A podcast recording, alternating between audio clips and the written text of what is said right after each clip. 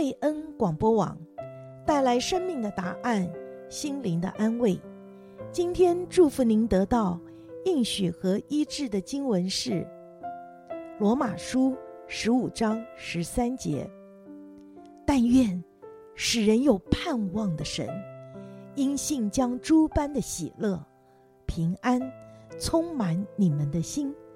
使你们借着圣灵的能力，大有盼望。罗马书十五章十三节。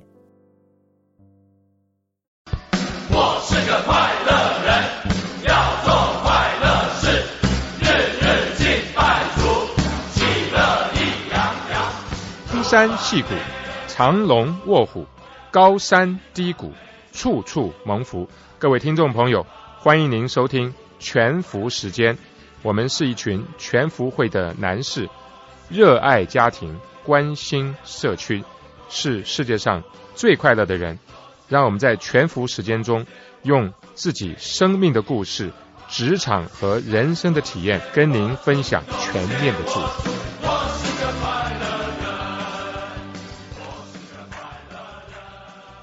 今天特别为听众朋友播出，由优视频道制作，全福时间共同主持人主讲的戏骨龙门阵，欢迎欣赏。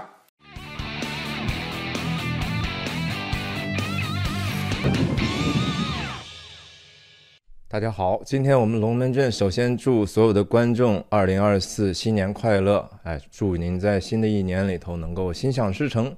我们今天的节目呢，谈一谈这个哈佛之前的这个女校长 Claudine Gay 她辞职的这个事情。说起来呢，还是有一点点，我个人也觉得好像有一几分不好意思哈，但是又有几分窃喜，因为我们去年在年末的时候做一个节目呢，就是预测二零二四年可能会发生的事情。我当时乌鸦嘴了一下，我说这个哈佛的这个女校长，因为在国会听证的时候哈，对这个反犹言论的其实处理不是不仅。不够有力，而且他好像表现出来一种让人莫名其妙的漠然，然后也其实闹了一个让大家觉得很难看的一个那样的一个场面。所以我就说他可能会辞职，或者是被辞退。结果呢，在二零二四年的一月二号，哈，这才开年才第二天，他真的就辞职了。我们今天聊聊这个事情来龙的去脉，然后包括这个他所，我我们始终都是觉得呀，就是说他这个辞职哈。不是简简单单只是因为他的这个所谓的对反右言论管控不力的这样的一个情绪，而是他背后反映了一个其实长时间以来，特别是从保守派这边来带对这个所谓的 DEI 这样的一个社会的运动哈，或者社会文化的一些演进的一些情绪。那 DEI 呢，众所周知就是说 diversity、equality 和 inclusiveness。就是说平等性、包容性和多样性这几个，这个这个 DEI 的概念不仅仅在大学里头是大行其道，而且在很多的公司里头哈，已经成为一个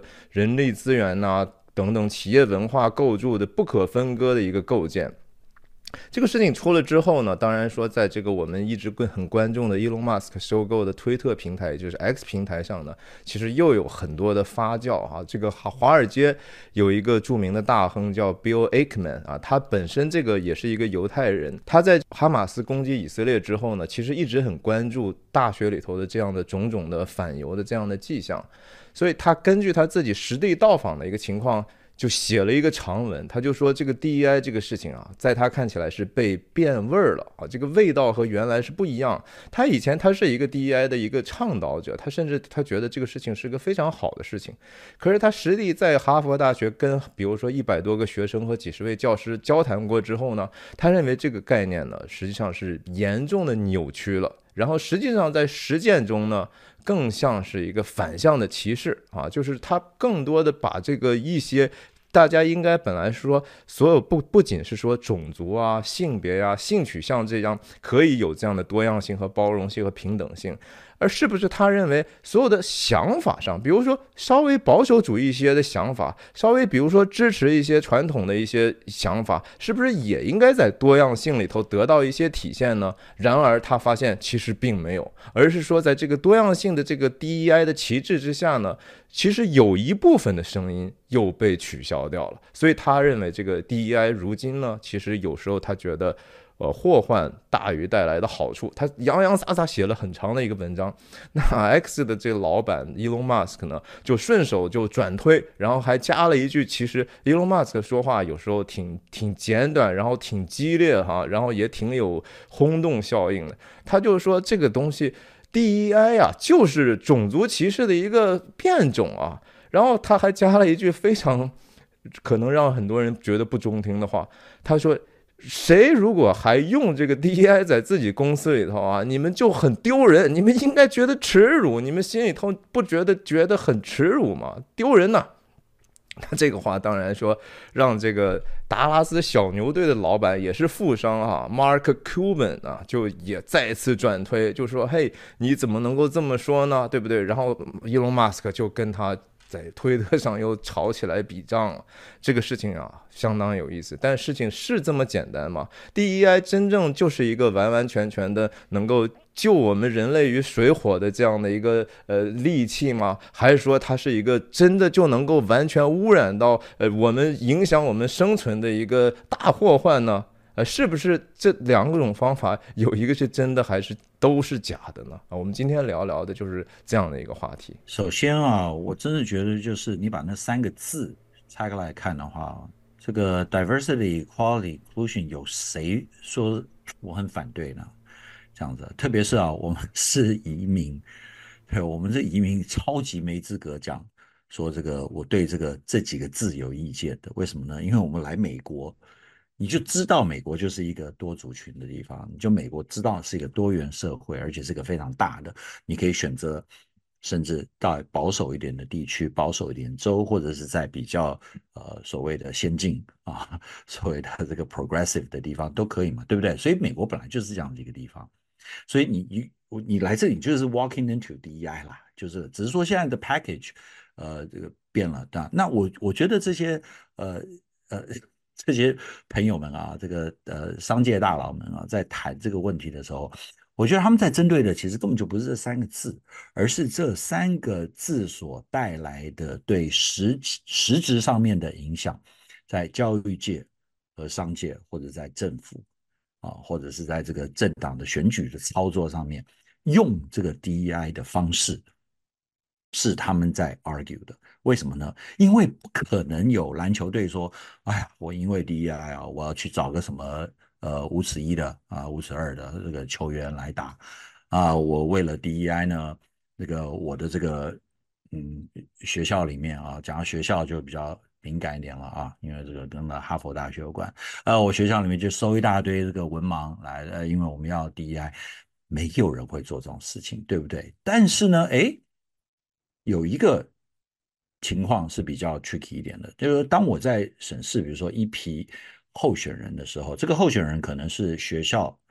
的学生，就高中毕业生；这个候选人可能是大学校长的名额，可能是我公司现在在招人，是吧？那我是不是说我可以牺牲他这个人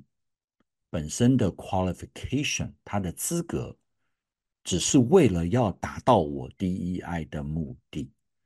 所以我觉得这个才是今天啊最问题的症结。那我们另外一位伙伴苏成呢，他每次都会提出这个啊，前一阵他是非常 passionate 的，就是关于加州这个大学入学这个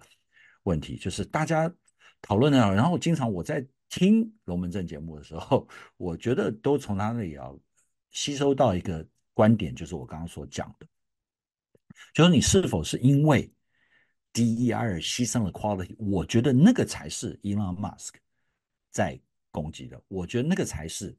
呃大家在 defend 的。一个是在 defend practice 哦，怎么样执行这件事情？怎么样让 DEI 能够更加强这个理念？另外一个而是在说，你如果只是在看 DEI 而不注重，不回到你这个基本面，然后不。不先去解决最优先需要解决的问题，比如说，当你 hire 一个大学校长的时候，他是不是要好好的经过一个 due process，看看他论文里面是有几篇是不是有问题啊？我不是在说，呃，这个考定他的论文有问题还是没问题。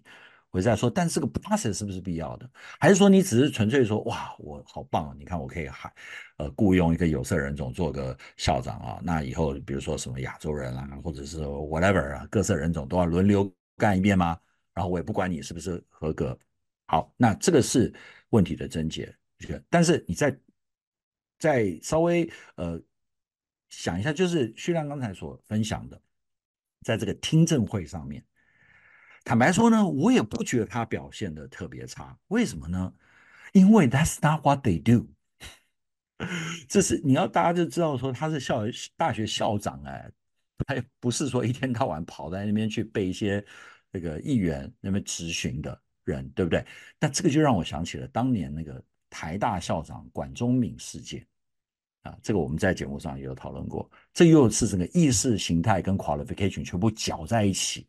所以有人说他根本就不合格，对，坦白说了，他的学术的表现也不是超级厉害，但他是个 very good administrator，他是一个非常，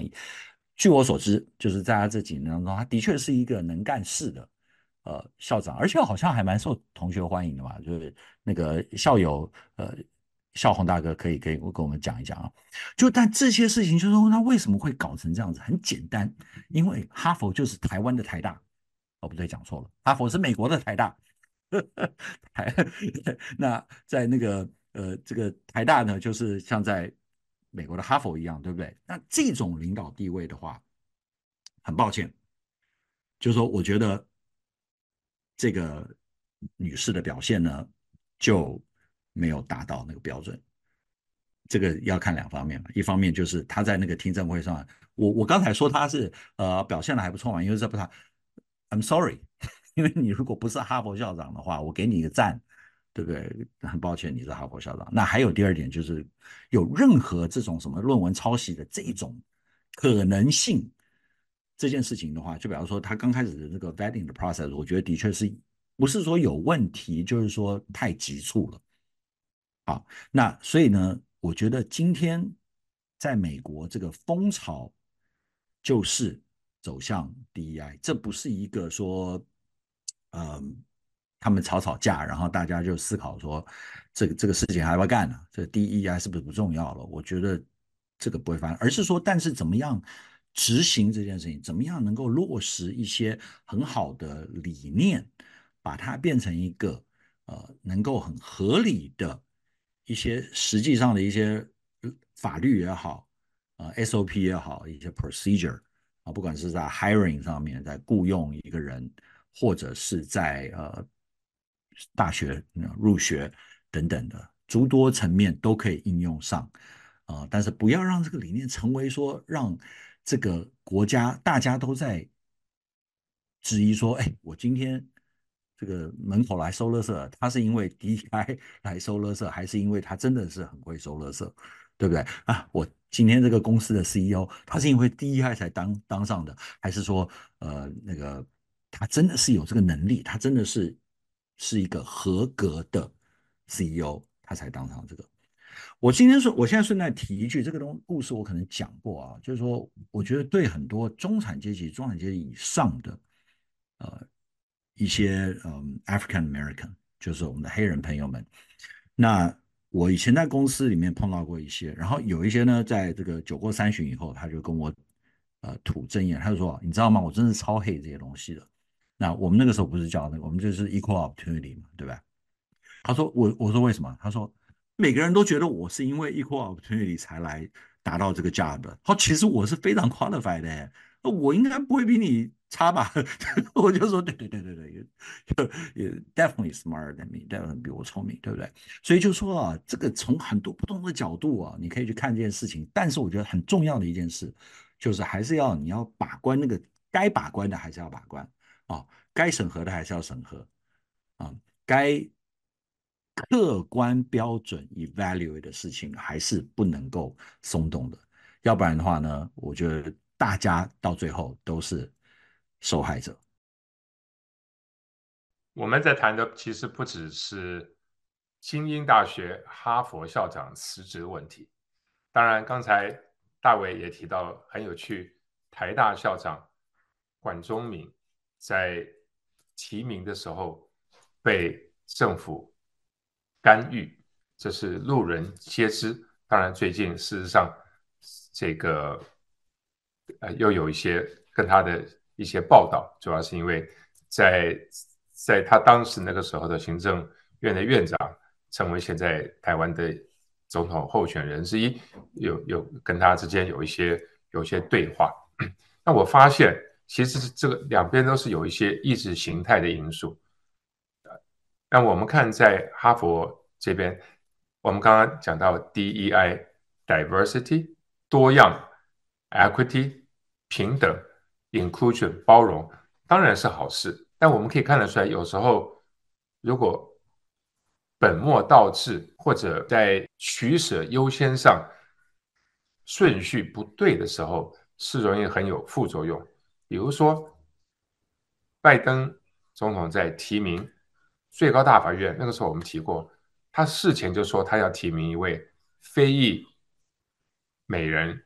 女性，要做要做这个候选人。其实。Justice Candidate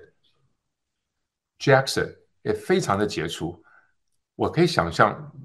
有些人如果是从他们来讲，我我不要您这样介绍我自己，因为那样介绍好像认为我是因为我的身份才获得这样，其实这不是一个好的正确的思维的方式。那么，呃，哈佛其实这个刚刚辞职的这个 President Claudine Gay，当然他在半年之内。是有很多一些争议，包括他的出版历史不是这么样的优秀。即使做一个行政行政职务，毕竟一这个一流的学府，是不是就没有更好的人选是可以去讨论？呃，无论如何，他这十一篇学术论文的出版历史，呃，不会有人是说是觉得是是很很够分量啊，哦。那么。这个 DEI 其实就是整个背后的一个意识形态，本身其实是好的，就好像现在像 UC，我们加州大学从两年多二二零二一年开始入学，他就不考虑 SAT。那请问这个对于某些主义来讲，这个不是明明白白着拿着你开刀吗？让我想起来多年前。我所在的城市的 Saratoga High School 也是这样，在那个时候，每一次四到五 GPA、AP 这些，你去看，大部分的族裔都是某一个族裔，头发都是黑色的。那那我们也看得出，学校其实一直就故意特别不强调，特别不强调学术，他什么都强调。体育、表演、文化、舞蹈、音乐，他就是特别不强调学术。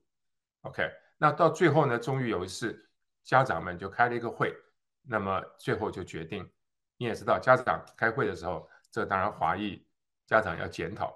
华裔家长很多也都不去开会，所以这个家长开会呢，就是算准了，最后就决定说，Saratoga High School 从那时候开始以后，你这成绩单上最高就是四。四点二、四点五、四点七，全都是四。你这个是一个很难想象的事情，就真的发生了。那个跟现在 UC 两年多前，他就故意不考虑 SAT，是异曲同工之妙。那个意识形态的因素和现在在这些各大学校 DEI 以及某些这种身份政治，甚至刚才我们选讲到，连拜登在提名最高大法院同样。那么刚才大伟提到，在台湾大学。校长本来任命这个是大学自治，但是当时众所周知，路人皆知，其实真真正的是有意识形态从政治圈进来啊，这样子。所以我，我想政治形态确实是一个需要管理、需要面对的一个，因为它的确是是呃影响许多公平、许多合理，还有许多。Merit base 凭着绩效考量，确实这是一个一个因素在这里。那我们讲到的这个哈佛大学的校长，这背后的这个因素，事实上在美国公司也是一样。在过去这这两三年，其实 DEI 也就变成一个一股风潮。那本来有更多一点的多样化、平等、包容性，怎么可能会不好呢？但是当它强制性呃需要某一些配额或者某一些考量来符合这个的时候，就开始发生本末倒置。所以看见真的是一个利益是良好，但是执行必须要走在正确的方向，避免偏差。那我想我们在讨论的是这一点，这不会只是私立大学的问题，这是我们在职场工作，事实上升迁、职场招员都会经常碰到的问题。所以我说这个问题啊，其实跟我们大家都有关系。呀，这个如果用马克伊隆马斯克和马克库本的那样的一个争吵性的耸动的一个辩论的方式来看。可以给出来一些非常极端的例子，比如说马克伊隆马斯就是说，那请问您这个达拉斯小牛队的这个 NBA 男队员，你这个队伍里头为什么没有一些个子比较矮的一些亚裔的或者白人的女性选手呢？对不对？如果说非得扯上这个绝对的平等、绝对的多样性的话，你这个就就完全不符合。所以说，我们总是在一定的限度内去考量很多的事情。那一个企业它如果成立的话，它一定有它自己的一个核心的业务要去服务给这个社会、给这个世界提供价值的。那这个优先级。当然，就有时候要很高的去考量它，就像包括就是说在运动里头也是啊，在如果已经现实发生的极端情况，就是一些的男的原原来呃生物上是男性的，然后变变为女性之后参与这个女性的运动，这个实际上就是我们好像觉得非常不对嘛，就是他身体。条件就是和这个生理女性的是不一样的，所以这造成了某种程度上的不公平。这个 Bill Ackman 在哈佛大学走了这样一圈之后，他在这个文章里特别提到哈，他就发现这个 DEI 确实更多的时候成为了一种意识形态。什么叫意识形态啊？就是意识形态就是我这个观点是固化的，是不因为其他的条件所轻易能够改变的。然后我我这样的一个观点，呃，是其他的这些事实其实可能都不是最重要的，而是它是基于服务我的这样的一个论述的。他就发现这个 DEI 在实践过程中呢，实际上强化了一些这些年轻人的一个印象，就是让大家觉得这个世界真的就是简简单单的由压迫者和受压迫者构成的。所以在这个哈马斯以色列的这个冲突事情上呢。他是很不能够理解为什么年轻人一致的并没有谴责这个首先发动恐怖袭击的这一边的恐怖分子的行径，而是说直接上来就开始说：“哎，以色列你不可以这样的去欺负那样的一个弱小的这样的一个群体。”所以他就发现这个说：“哦，原来他们。” DEI 可能不只是说倡导的这些是平等包容的东西，而是它同时实际上限制了其他的一些言论，对别人的一些言论自由进实际上进行了一些侵犯，然后对一些偏见造成了一些强化，然后 DEI 同时更大的在一个长期的或者说我们这个社会已经看到的一个大背景下，它比较。倾向于对资本主义的这样的一个就是集集群效应啊，这个把集中资本之后，好像是马太效应哈，对吧？有的就更多，然后没有的就更少的这样的一种生产方式啊，进行了一个基本上的一个否定。所以说，嗯，美国的这个社会主义的表征或者是各种各样的一些迹象，确实可能是在很多人眼里头越来越多了。同时，除了对资本主义的反反对之外，还有一个就是对所谓的基于绩效的这样的一个考核体系，就是 merit-based meritocracy 的这个本身产生了一定的怀疑。所以，就是 DEI 造成客观造成了，就是也许一些本来需要他们去 perform 的一些职位呢，大家看起来就是说 performance 可能就要退居其次了，就应该被这样的一个结果平等的这样的一个东西。啊，进行一个重新的一个 structure，重新的一个构架。这个其实是很危险的。我们以后都谁也不希望在这个社会生活中很关键的部门，比如说涉及到我们安全的、健康的这样的一些所需要的提供的服务和产品上啊，造其实你买到的和和被服务的是一个次等的一个产品。这个其实绝对不是最优的，对任何人这都不是一个最优的。但是我们也必必须得去 acknowledge，就是承认 DEI 的设计者。肯定他是带着一个美好的愿望的，我我我我真的相信这些去推动和倡导这些理念的很多大部分的人，他们都深深的看到了这个社会的问题，就是造成我们生活中贫富差异越来越大，有一些社区就是持续在没有在变好，而是甚至在别人在变好的时候，他们还在变变坏，他们是不是需要别人的帮助？是的。我相信这就是说，所谓的所有的左右之争的这样的一个最最后的问题，其实可能人们都是善意的，但是也不要忘记有一句话，就是，呃，哈耶克说过的一句话：通向地狱的道路铺满了善意。哈，这个善意。我们只有善意还不够，还要还要在复杂的这个世界和复杂的人性面前，去审慎的去设计每一个可能会直接影响、激励人们行为和思维的这些其他的构架，对不对？因为这个 DEI 本身它的出现，它会进一步的去激励另外一些人的一些行为。比如说，如果你真的就是说像福利，我们一直对这个福利是。的这个美国的一些福利化的东西是有有有怀疑态度的原因，不在于说那些人不应该被帮助，而是说这个帮助会不会引入更多的一些负面的激励。就是说，当一个人他可以持续的不需要通过任何的努力就可以得到任何事情的话，那这个社会是不是整体上整个的道德是一个逐渐下降，甚至比原来呃退化的一个过程？这个。等于对我们所有的人又都是一个坏事儿，现实是非常非常复杂的。所以我们在今天的这个话题前面，其实探探讨的东西比这个还要多。我们甚至讲到了所谓的公平的问题，哈，就所谓 fairness。好像 DEI，当然我们看起来它表象上就是希望打造一个更为公平的一个社会，可是这个公平本身，又在我们这，特别是在基督徒的这个看。大的世界观里头，它并不是那个最重要的事，不是说我们不觉得公平重要。而是说，我们得深刻的意识到，我们每个人深深的是有带着一个自私的这样的一个罪性的，我们深深的是带着这样的一个 tribalism 在自己身上。我们总是说，肯定是关心自己身边最亲近的人为主，然后再由远及近。实际上，这个在现实里头，你也不能说它是错的。我们只能说，我们活在一个并不理想的一个世界里头，但是我们希望能够通过自己的善意，能够让这个世界变得更好一些。所以，人到底是不是只是说我们就是为了所谓的幸福而活？我们是不是只是公公平就成为这个世界上最大的事情？其实值得每一个人仔细去问一问自己的心里头，这是不是真正人生的意义？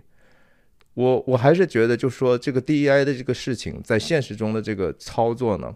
更大的在美国宪法的层面上，其实是有一个和建国先辈们的这些理念是有冲突的地方，在于我们记得独立宣言里头讲到说，呃，这上帝给人一些造物主给我们一些不可不应该被把这个东西分开的一些权利，这其中包括生命、自由和追求幸福的权利，他并没有说。我们这个地方试图想够提供的这样的一个土壤是让你幸福的权利，而是说给你一个追求幸福的权利。幸福很多的时候其实真的是在这样的一个追求的过程当中，我们谁也不掌握真理。所以，我们今天通过这样的一个话题，不是要所谓否定这个 DEI 这个事情所有的理念，也不是说好像。呃，DEI 真的就能够帮助我们解决这个世界上这些我们看起来觉得都是问题的问题。这个问题出现在我们每个人的身上，我们觉得说，如果说我们更明白真理，也更明白自己应该怎么样去往哪个方向努力，可能比这个所有所谓的 DEI 或者不 DEI 重要的多啊。今天我们的节目就做到这里，希望您继续关注我们的西固龙门阵，再见。谢谢您，下周四再见。